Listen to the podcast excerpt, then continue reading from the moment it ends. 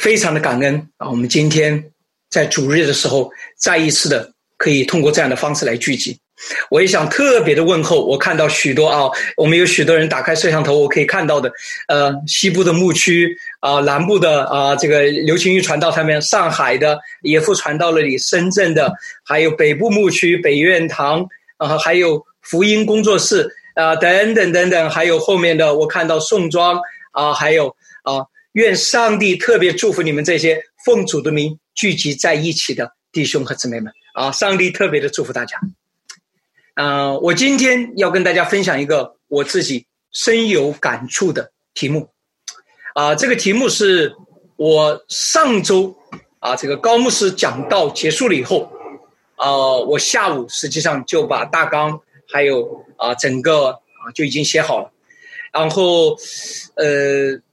因为当我听到高牧师的分享了以后，啊，今天的这个信息，我觉得是对他的一个信息的一个极美的一个啊承接，啊，真的是激荡我的心灵，所以我当时我就取了个题目：不要做属属灵的鸵鸟，我们是雄鹰，啊，但是我当时因为写的很快嘛，所以我事后呢又多做了一些调查，我后来发现，在讲道之前，我必须首先要道个歉，啊，向谁道歉呢？得向鸵鸟道歉，因为经过我的调查了以后，我发现鸵鸟把头埋在沙子里面是躲避恐惧，这实际上应当是个谣言。啊，这个鸵鸟不会用这种方式啊来躲避恐惧。鸵鸟实际上身高两到三米，体重一百到两百公斤，它是很少有那样的敌人。它碰到那样敌人确实隐藏，但是绝对不会把头埋在沙子里面。人们之所以有这种印象，可能是早期的欧洲人到了非洲了以后，看到鸵鸟在翻它地下的鸟蛋，或者是鸵鸟吃草的时候，仿佛把头埋在沙子里面，他们就有这样的嘲笑。因为鸵鸟很凶猛，所以很难你接近观看。他们从远处观看的时候，仿佛鸵鸟把头埋在沙子里面。啊！但是我这题目已经取好了，而且春子姊妹连那个 P P 那个都已经设计好了，我现在没办法改。而且鸵鸟和雄鹰对比又非常的合适，所以今天抱歉啊，哦，我说的这个真实的鸵鸟，我抱歉了。所以我今天的对比的鸵鸟不是那个真实的鸵鸟，而是文化当中的鸵鸟啊，我们文化当中的鸵鸟。所以再一次，大家可以看到我们文化当中的某一些习惯的用语和思想，和那个真实的世界有多么大的啊。差别，为什么要分享这个主题呢？因为我感觉到今天的这个主题和我们这个时代有相当的关系。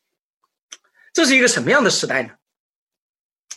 啊，过去的两周，我不断的从不同的人身上听到一个词，我觉得这个这个词啊，我以前可能也听过，但是我没有感受这么深。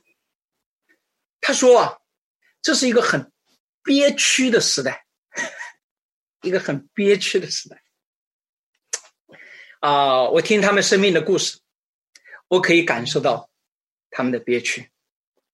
很多中国人，我们的出生，啊，特别如果你的父母是四十年代、五十年代、六十年代，他们经历了可能就是人类历史上一些最严重的灾难或者破坏。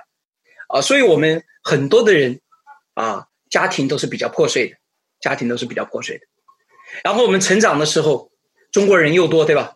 我们面临着极其激烈的竞争，小学、中学、高中、大学，拼命的想要能够进入到一个更好的学校。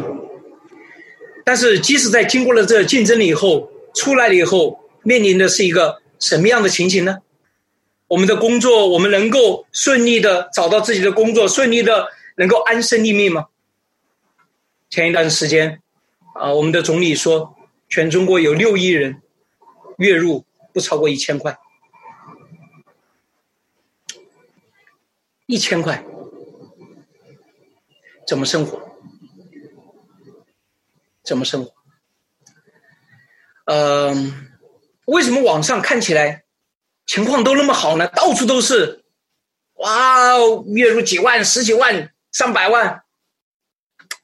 呃，我前几天呃，实际上这份文件、这份这个研究报告早已经有人送给我，让我看一看。但是我啊，前几天我才把它翻出来，又整理书的时候我才看到，这份文件告诉我，在二零一七年的研究报告说，在中国啊，啊，估计至少有两百万的水军，他们因着各种各样的力量还有利益，有意识的散布各种各样的谣言，有意识的来推动各种各样的，有一股力量，他们在网上不停的、不停的啊，这样的传递这样的信息。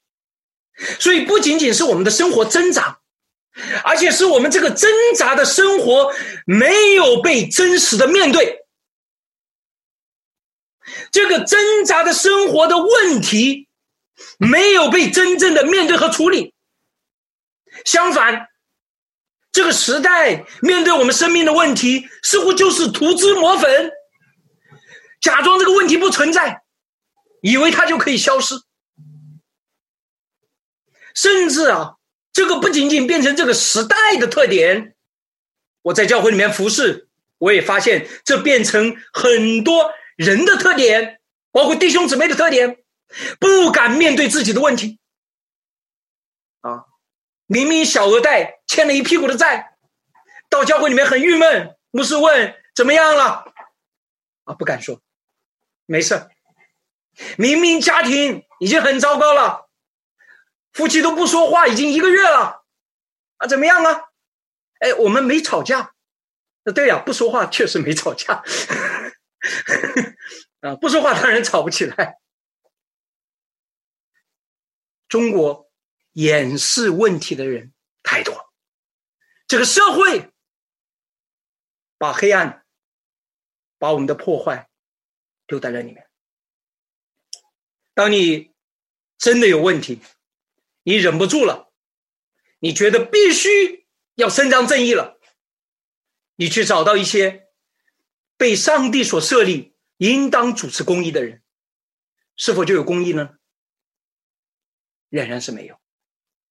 我是法律出身，在我学法律的时候，我们常常说，这个社会的法律体系相比起行政体系，相比起其他的普通的社会，是这个社会公益的。最后的一道防线，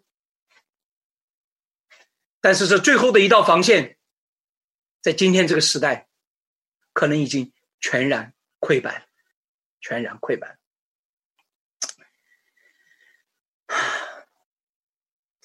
从小啊，我们教孩子各种各样关于这个社会的问题啊，关于这个社会啊，我教我的孩子，我的孩子非常小，我说啊，碰到。我的孩子看到警车，警车是干什么的啊？警察叔叔在里面。警察叔叔是干什么的？警察叔叔是抓坏人的，对吧？但是我们家门口有的时候也有两个啊便衣。哦，我我怎么跟我的孩子解释这种冲突？我不想给我的孩子一个太复杂的世界，但是。这个世界逼得我不得不，我想到《美丽人生》里面的男主角，所以我决定还是给我的孩子一个清静的世界。啊，可能警察叔叔看错我们，这是一个让人憋屈的时代。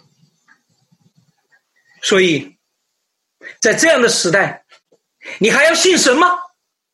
有的人问：如果上帝存在，会有这样的时代出现吗？如果上帝存在，会有我们这样的掩盖出现吗？如果上帝存在，会允许这样的事情发生吗？如果上帝存在，为什么上帝允许他的仆人的门口有一些人因着莫名其妙的原因要堵住他的门口？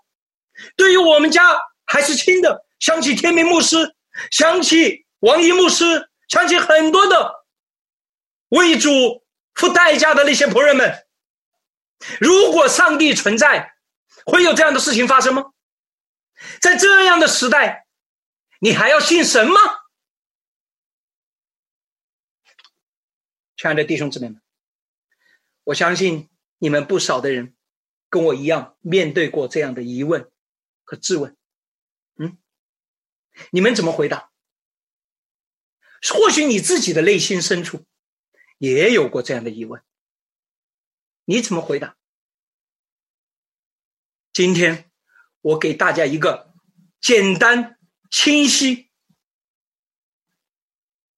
我觉得彻底的回答。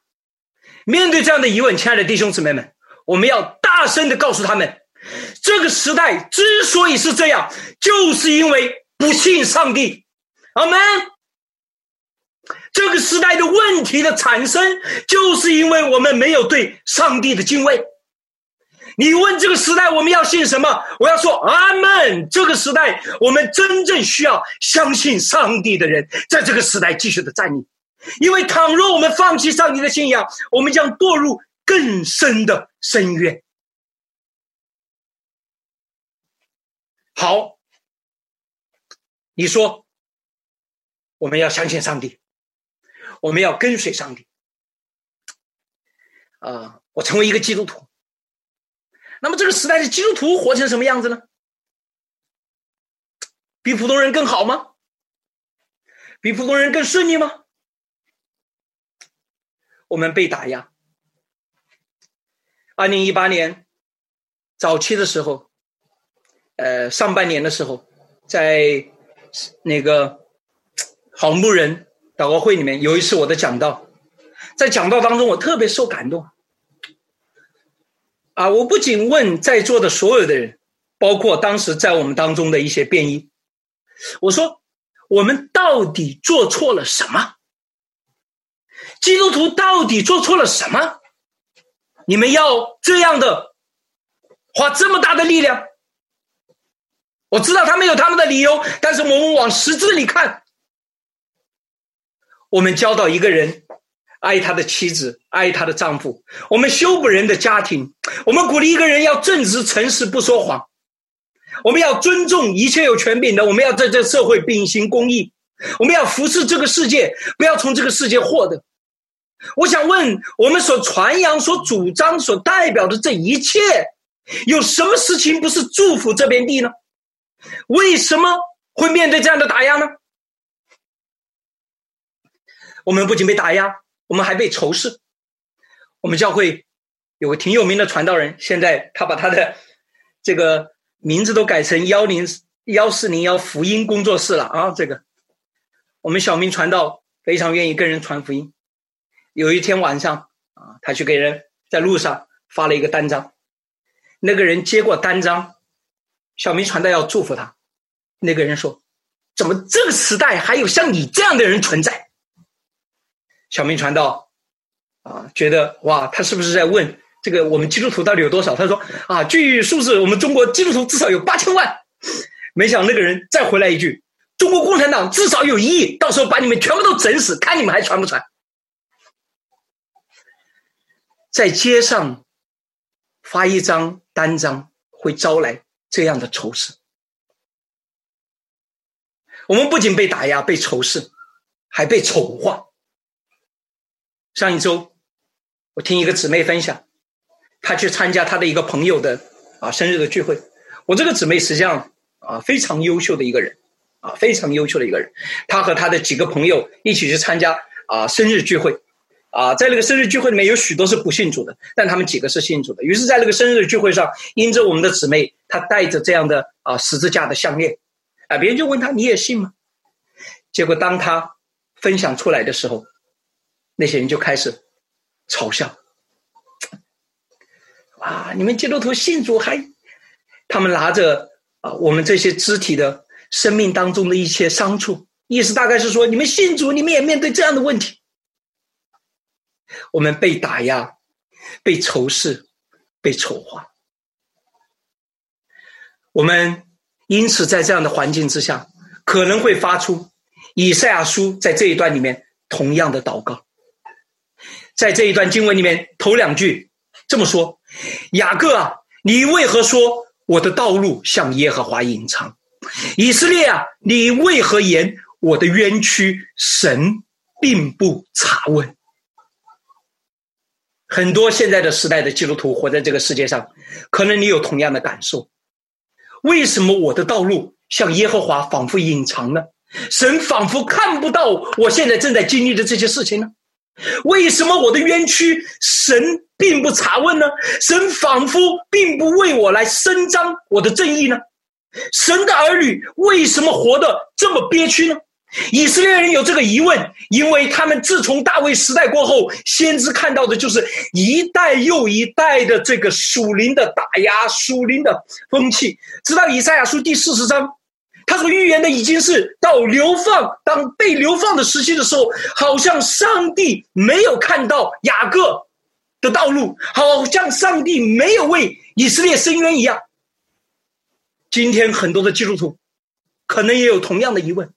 神啊，你到底在哪里？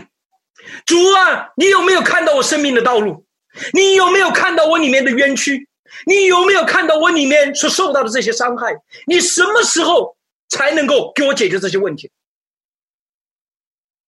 为什么我们基督徒要面对这样的难处？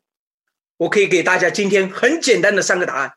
首先，第一个，圣经上告诉我们，在这个世界上的所有的人。直到耶稣基督再来之前，我们都要面对这个恶者仍然有权柄的世界，我们仍然要面对这个世界的恶。我们基督徒跟所有的人一样，要面对这个世界的恶。我们基督徒跟所有的人一样，要面对生命的竞争，要面对我们刚才所说的，可能你的收入极低，要面对刚才所说的，可能你有很多的冤屈却没有办法来表达，甚至被人所掩盖。要面对刚才所说的，可能你找到最后的公益的一条防线却找不到。我们要面对所有的这样的同样的恶。不仅如此，我们也跟所有的人一样。我们都要面对罪，面对我们自己的罪，面对别人的罪。但是，我有一个不好的消息要告诉基督徒们：我们基督徒不仅仅要跟这个世界上的人一样，面对这个世界的恶，面对我们的罪，面对别人的罪，我们还比别人更多一条。我们基督徒存在在这个恶者掌权的世界里面。我们的存在就是对这个世界秩序的挑战。我们每一个基督徒是真真实实的处在属灵的征战当中。阿门，阿门。我们不要忘记了，神所爱的魔鬼也要抢夺。只要你是一个基督徒，顺便说一下。不管你是什么样的基督徒，你觉得哎呀，魔鬼，我是一个不太好的基督徒，你别放过我吧。只要你相信耶稣基督，你就是处在属灵的征战当中，阿门。因为你的存在，就标志着对这个魔鬼掌权的世界的一种挑战。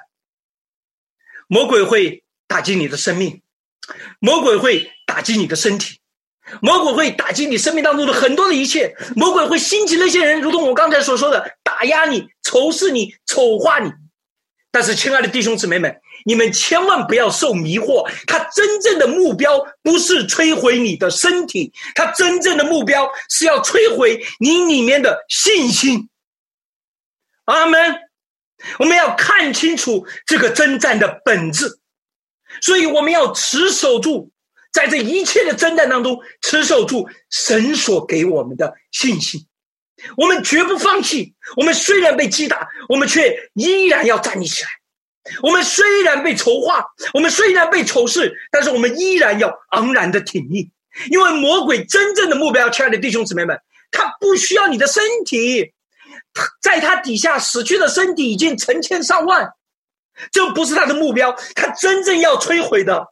是你里面的那个信心，你对上帝的依靠，你要看清楚，这才是属灵征战的真正的本质。太多的人看到属灵的征战，想到的是身体的医治，想到的是事业的顺利，想到是家庭的合一，但是太少的人看到属灵征战的真正的本质，不是这外表的一切，而是你们里面的信心。阿门。我们基督徒跟以赛亚书里面所描述的啊，这些以色列人面对着同样的挑战。那么，我们来看看上帝到底是如何安慰这个向上帝在抱怨、在质疑的以色列呢？上帝是如何回答这个问题？当我们举起拳头来，当我们举起手来向上帝祷告说：“主啊，我的道路为何向你隐藏？神啊，我的冤屈你为何不查问？主啊，为何我的生命如此的憋屈的时候，神是如何的来回应的呢？”我请大家你们仔细的来听，我来诵读上帝的回答。神说：“你为什么问我这个问题呢？”啊，这是打括号，他是这个意思啊，他没有说出来。神接着说：“你岂不曾听见吗？难道你没有听说吗？永在的神耶和华，创造地极的主，并不疲乏，也不困倦。他首先告诉我们说，神他是有力量的。”他是不软弱的，这个怎么安慰他？可能这些人现在有一点软弱了，对吧？可能有些疲倦了。他是因着什么事情软弱和疲倦呢？可能在这样的一个痛苦的时代里面，继续的持守信仰很艰难，所以他们很软弱。所以上帝或许是想告诉他们：你看，你们的神是不疲乏、不困倦的啊。所以你们虽然疲乏和奢，但是你们当仰望神。啊，这个可能有点安慰。我们接着往下看，神说他的智慧无法测度。我说我生命当中的问题，神告诉我他有力量，我还可以理解，因为神的力量可以帮助我这软弱的人。这个时候，为什么神说他的智慧无法测度呢？到底是什么意思？神为什么要在这么关键的时候告诉他的智慧无法测度？啊，或许上帝要告诉我们的是。有许许多多的事情，我们是很难以明白的，甚至是不可能明白的。作为牧师，我常常回答的一个问题，就是关于人的自由和上帝的主权之间的关系，关于我们人在这个世界的作为和上帝对这个世界掌管的关系。我解释了这么多以后，有些时候有一些弟兄姊妹所问的，我也不知道。我为什么不知道？我可以告诉大家，如果上帝要把他如何运行这个世界完全的教导我们，那个提供给我们的信息是我们的脑容量和我们的理解是完全无法，就是不可能承担的。亲爱的弟兄姊妹们、朋友们，你们对你自己的生活完全理解吗？如果你连一个人的生活，连你自己。你的心理、你的情绪、你的历史，甚至你的过去的事情发生是什么都不太记得。昨天我辅导一对年轻的夫妇，还没坐下来，两个人就开始要吵起来了。啊，一个人说这件事情是这么发生的，另外一个人说那是明明是那样。啊，在个咖啡厅里面，我可能说啊，OK，行行，先坐下，先坐下。你连你过去发生的事情你都记不清楚，你还想要理解上帝如何是管理这个世界？神说他的智慧无法测度。换句话说，你别问的，你不需要问的，我也不可能跟你把我为什么做这所有的事情一件一件的具体的向你来解释。所以神说，你不用考虑太多。那么你们应该怎么做呢？疲乏的他赐能力，软弱的他加力量，就是少年人也要疲乏困倦，强壮的也必全然跌倒。上帝再一次把这个主题带回到前面的疲乏和困倦。上帝鼓励他们说：“疲乏的，我会给你吃能力；软弱的，我会给你力量。少年人也会疲乏困倦，但是强壮的也被全然跌倒。”讲到这里，可能还有些人到底身体是什么意思？但那等候耶和华的必重新得力，你们会重新有力量。神最后怎么总结？他们必如鹰展翅上腾。他们奔跑却不困倦，行走却不疲乏。神到底是怎么回答我前面所说的那个疑问呢？神到底是怎么向他那些受欺压、被压迫、被逼迫、被丑化、被辱骂的那些子民们，他是怎么的来回应他们的呢？以赛亚书的这一段给我们一个非常惊讶的回答：神。并没有说任何他要做的事情，神只是鼓励他们：你们要上腾，你们要奔跑，你们要行走。阿门。神说，回应这个时代的痛苦，你们所要做的是什么？你们要上腾，你们要奔走，你们要行走。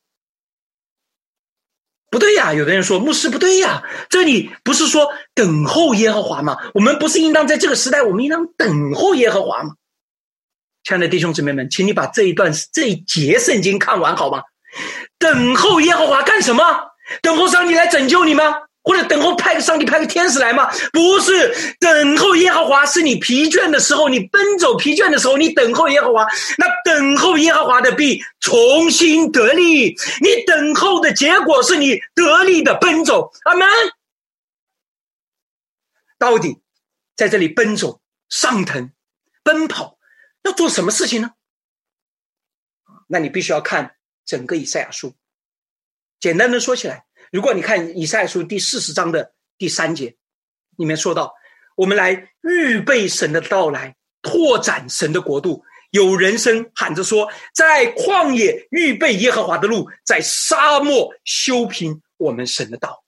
换句话说，上帝是对当时那个被流放、被欺压、被辱骂，也是对着历世历代，如同我们今天感觉到被憋屈、呃被压制、被打压的基督徒说。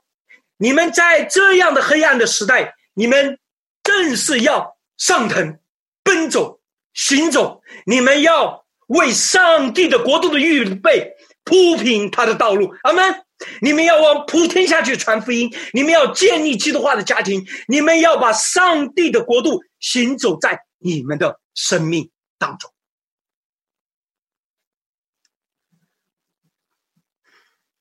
我们这个时代。是一个充满了危险的时代，充满了不确定性的时代，充满了挑战的时代。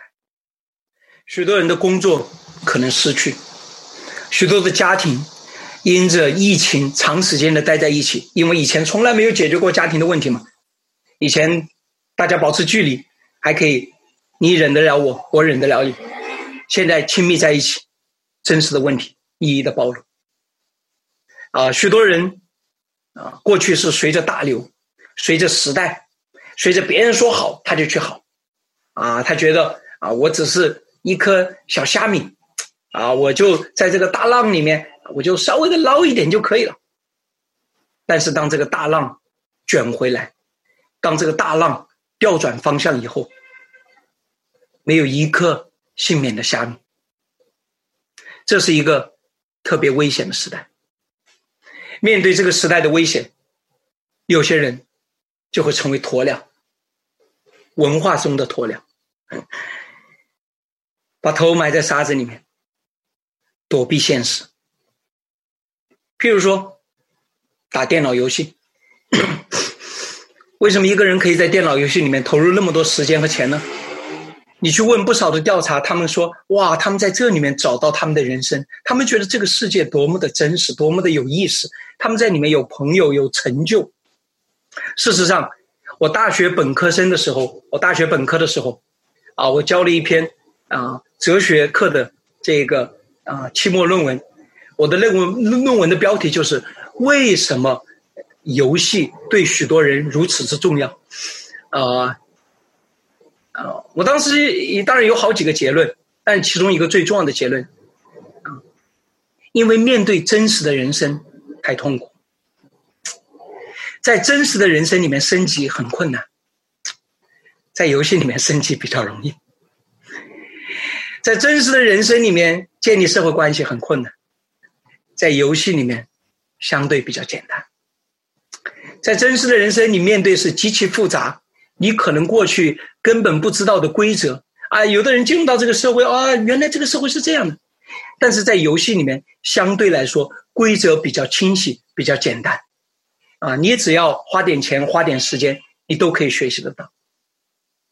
电脑游戏，我不是说电脑游戏不好，实际上我以前玩了很多的游戏，我现在的嗯没时间玩，也不玩这些游戏啊。但是被游戏所沉迷的人。变成了一种鸵鸟。有的人当然不是用游戏，有的人是用酒精，游戏太复杂对他们来说，哇，还有研究还那个，酒精简单直接，啊，不管有多少的痛苦，两杯酒下肚，什么都忘记了，在这里胡吃海喝，谈天说地，世界仿佛很美好，自己好像很冤屈，生命的一切仿佛因着几句大话，好像啊就不是那么疼，好像就不是那么残酷。有的人是用男女之间的情爱，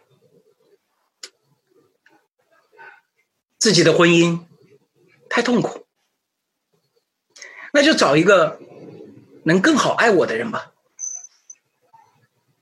啊，压力太大，那就在这种短时间的啊，用钱能够买到的爱情当中、感情当中、亲密当中。寻找到一点点的慰藉吧。还有一些人是不停的刷电视剧。我听到了一个本，我看到了一本关于为什么人们刷剧刷的这么厉害，最有意思的一本书是这么写的。他说啊，当一个人呢完全闲下来的时候，一个人脑袋里面完全都不想的时候，事实上他的脑袋里面常常出现的都是负面的。都是警告的信息，都是提醒他他的人生是多么的不好。所以一个人呐，完全闲下来什么都不做，对于他，对于很多人来说不是休息，所以他只能透过怎么办呢？透过这种刷剧，虽然电视剧里面演的是一遍又一遍，一遍又一遍，基本上是雷同、重复、高度重复的一些啊剧情，啊，甚至是特别是些肥皂剧，但是这些东西成为了白噪音。给他自己本来毫无秩序的生活，仿佛提供了一种秩序。所以，就在这种白噪音当中，他们任由自己的神经躺在里面麻木，不去想任何的事情，感觉可以急需一点点力量来面对未来的人生。其实也是虚妄。那个刷剧不是给你重塑力量，刷剧绝对不能够增加你的智慧，刷剧不能够增加你的体力，实际上它消耗你的体力。刷剧也不能够增加你的情感，实际上你跟着那个电视剧里面的人，把你的眼泪都流光了，所以看着你的真的老公，你都没眼泪了。刷剧唯一可以做的，就是一种慢性的毒品。一种像鸦片烟般的效果，让你暂时的忘记，暂时的不面对生命真正的问题。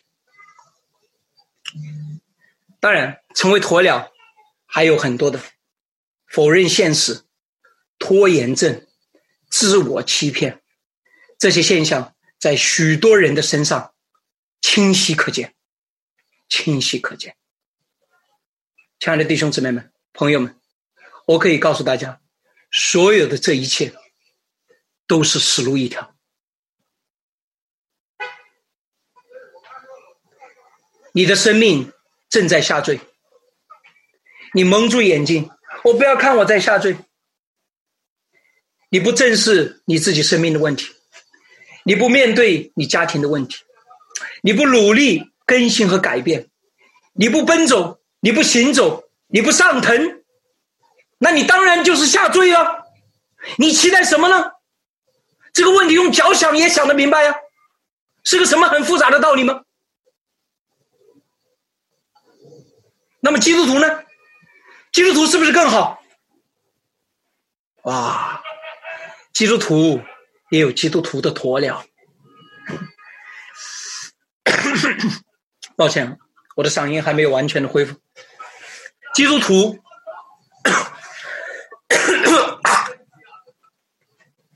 也有基督徒逃避的方式，而且是特别属灵的逃避的方式。我今天要说的话，你们仔细听清楚了，不要误解我的意思。我可以告诉大家，基督徒们，你们的读经、你们的祷告、你们的灵修、你们的敬拜、你们的学习，都可能是一种逃避。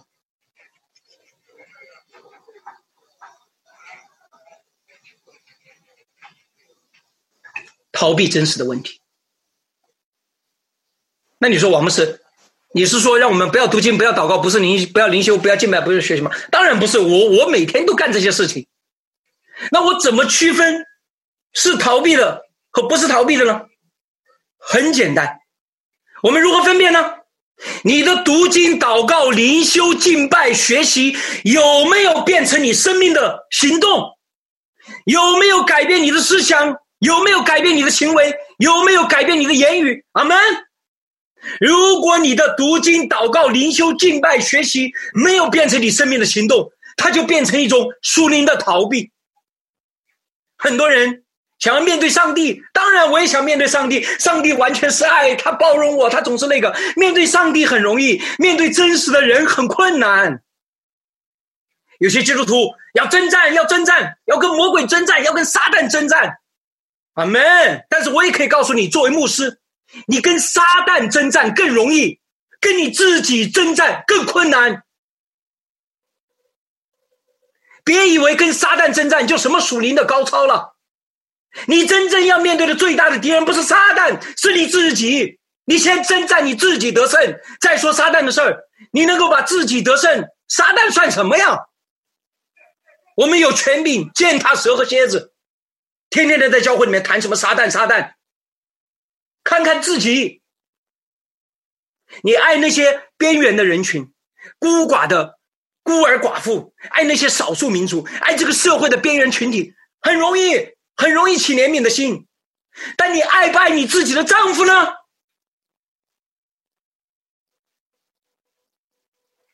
你爱不爱你的兄弟姐妹呢？你爱不爱你教会的小组里面的那个说话很多、很啰里吧嗦的人呢？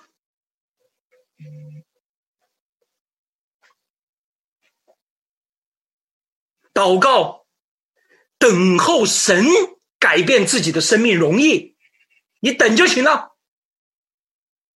但是投入时间、精力、心血、资源来改变自己的生命是困难的。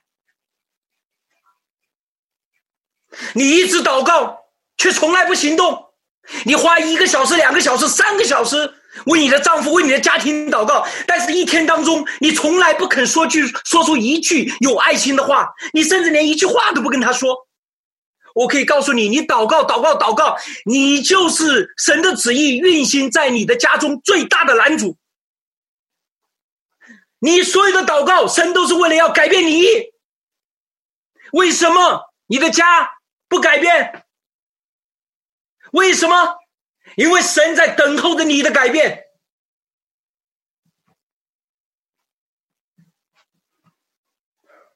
不要掉入，不要把头埋在沙子里面，不要回避你生命的问题，正视你的问题，面对你的问题，改变你的问题。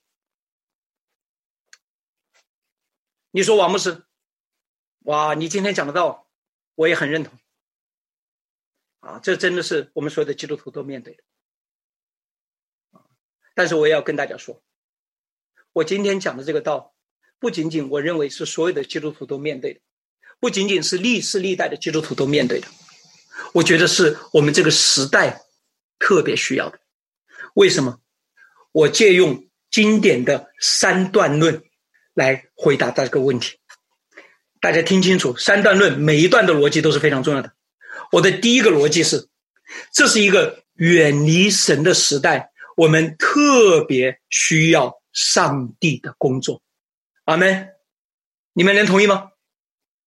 正因为这个时代如此的远离神，我们是不是这个时代比其他的时代更加需要上帝的工作？阿门！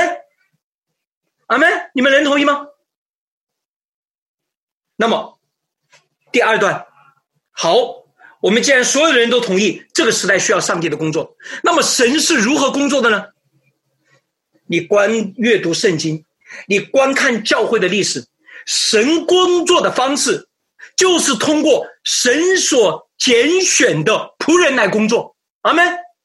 正如同以赛亚书接下来在四十二章、四十九章、五十章、五十二章到五十三章，当神要谈到上帝如何的拯救的时候，就出现了那首著名的四首仆人之歌。上帝工作的方式就是透过他神所拣选的仆人。阿门，能同意吗？这是一个黑暗的时代，我们需要上帝的工作，需要上帝大能的工作，而神工作的方式就是透过他所拣选的仆人。那么最后一段。我不说，相信大家都可以猜得出来。那么，谁是神在这个时代的仆人呢？我们，就是你，就是我，就是每一个普普通通的基督徒。耶稣说：“我实实在在的告诉你们，我所做的事，信我的人也要做，并且要做比这更大的事。”阿门。这是神给我们的使命，这是神给我们在这个时代的使命。这个时代的拯救从哪里来？从神所拣选的仆人来，从我们身上临到这个时代。你们家庭的拯救从哪里来？就从你的生命当中开始。这个世界的拯救，这个社会的拯救从哪里来？就从我们的身上开始。所以，我们在这个时代要做什么？我们应当勇敢的站起来，服侍我们的主。我们要上腾，我们要奔走，我们要行走，我们要积极的做上帝让我们做的事情。该做什么？我作为牧师，今天主日，我就要竭力的讲道。阿门。我们作为丈夫和妻子，就应当爱我们的配偶，服侍他们，帮助他们更加的成长。我们有孩子，就应当教育他们；我们有小组，就应当彼此相爱；我们有工作，就应当竭力的做到卓越。我们若身上有疾病或者有任何的问题，我们要积极的面对。我们若是迷茫，我们就要寻找方向。亲爱的弟兄姊妹们，现在是一个你要奔走、行走、上腾的时代。在过去的那个比较平稳的时代，你不做什么事情，你随波逐流，也许你还可以有生活。但是，特别是在现在这样的一个动荡的时代，你的不行动，你的鸵鸟，对你的人生就是致命的。阿门。你要拒绝，一定要把自己的头从沙子里面拔出来，一定要走出那些拖延症，走出那些自我否定，走出那些自我欺骗，要进入到真实的生活当中，以耶稣基督的真理和爱来面对上帝所给我们的生命。亲爱的弟兄姊妹们。我们不要做属灵的鸵鸟，我们本来被上帝创造就是雄鹰。阿门！你们看到了鹰吗？啊，你们什么时候看到鹰飞的时候是这样？很少啊，在我们电视上面，我们看到的鹰基本上都是这样，它仿佛毫不费力的一样。鹰倘若要靠着自己翅膀的力量飞到高处，我可以告诉你，它很快就累趴了。但是雄鹰的飞翔。靠的不是自己的力量，靠的是捕捉了风的力量，让我们成为属灵的雄鹰，张开我们的翅膀，借着圣灵的力量，让我们待到那个上腾到高处。阿门。让我们要知道，我们的生命是要不断的上腾。当你在这样的奔走的时候，上腾的时候，我不想欺骗大家。我觉得大家其实也都知道，也会面临着许多的压力，面临着许多的阻力，许多的挑战，许多的打击，就如同我们已经看到的一样，许多的嘲笑。你甚至有的时候可能再次回到来，发出前面的同样的呼喊：“主啊，我的道为何向你隐藏呢？神啊，我的冤屈你为何不查看呢？为什么我们这么寻的憋屈呢？”这些情况都会有，都会有。你可能会到王牧师面前来说：“王牧师，我太累了，我跑不动了，我飞不动了。”亲爱的弟兄姊妹们，那个时刻才是你真正需要今天这节经文的时刻。你岂不曾听见吗？永在的神耶和华创造地级的主，并不疲乏，也不困倦。他的智慧无法测度，疲乏的他赐能力，软弱的他加力量。就是少年人也要疲乏困倦，强壮的也必全然跌倒。但那等候耶和华的必重新得力，他们必如鹰展翅上腾，他们奔跑却不困倦，行走却不疲乏。哈利路亚！让我们成为这样如鹰展翅上腾的弟兄姊妹们。我想邀请我们所有的人，在你的位置上。一起的站立起来，我们用一首诗歌来回应我们的上帝。如果今天我们的讲道当中有任何的信息刺动了你的心，有任何的感动，啊，我请你用你的心来回应上帝，用你的生命来回应上帝。啊，我也抱歉，今天我可能说话特别的这个刺激，如果也对你有伤害，我求主医治你。但是伤害你不是我的目的，我要。希望我们所有的人靠着上帝给我们的恩典，如鹰展翅上腾。阿门！让我们一起在这首诗歌里面，用我们的全人和全心来回应我们的上帝。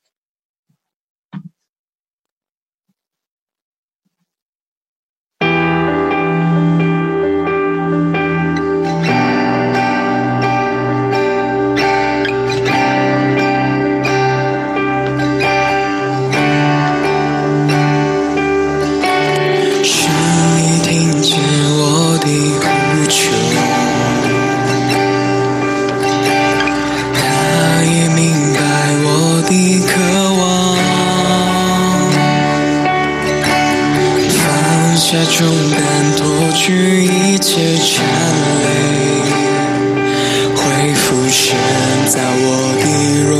新的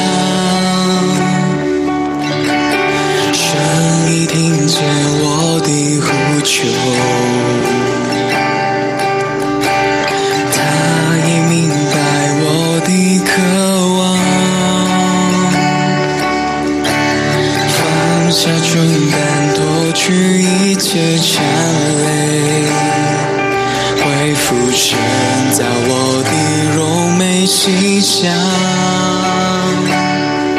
用在一生创造万物的主。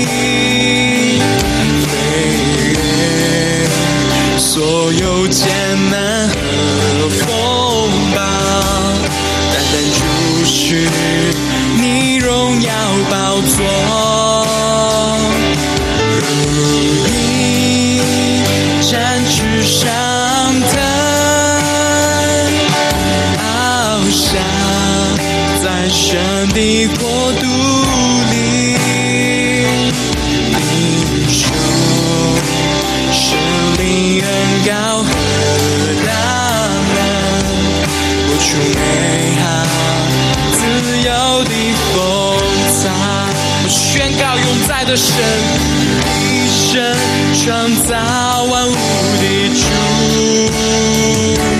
他的智慧无法测度，疲乏的，